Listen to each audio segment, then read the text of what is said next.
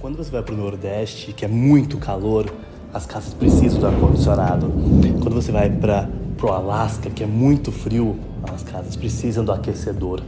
Quando você vai para a Noruega, que tem o sol da meia-noite, as casas precisam das cortinas, blackouts, dos mecanismos que deixem tudo escuro para que as pessoas possam descansar.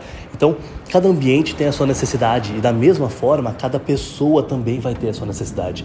E elas são diferentes e muitas vezes você não vai compreender isso de imediato, porque para você pode não fazer sentido naquele momento. Mas se você se colocar no lugar daquela pessoa, você vai entender o porquê ela precisa daquilo. Então, ao agir com empatia, a gente entende a necessidade daquela pessoa, a gente entende o que é essencial para aquela pessoa, a gente entende o que é essencial para que a vida daquela pessoa tenha continuidade, né? Siga. E aí a gente vai começar a respeitar um pouco mais cada pessoa e sua singularidade.